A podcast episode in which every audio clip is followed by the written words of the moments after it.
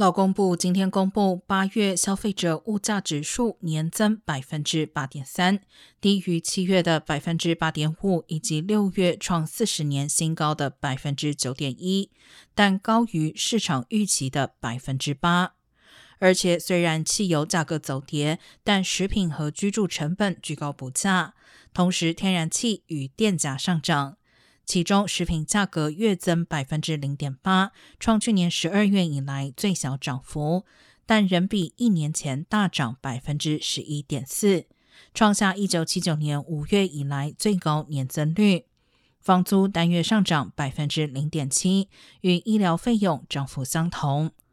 剔除食品与能源价格的核心 CPI 年增百分之六点三，甚至高于前两个月保持的百分之五点九，也超越市场预期的百分之六。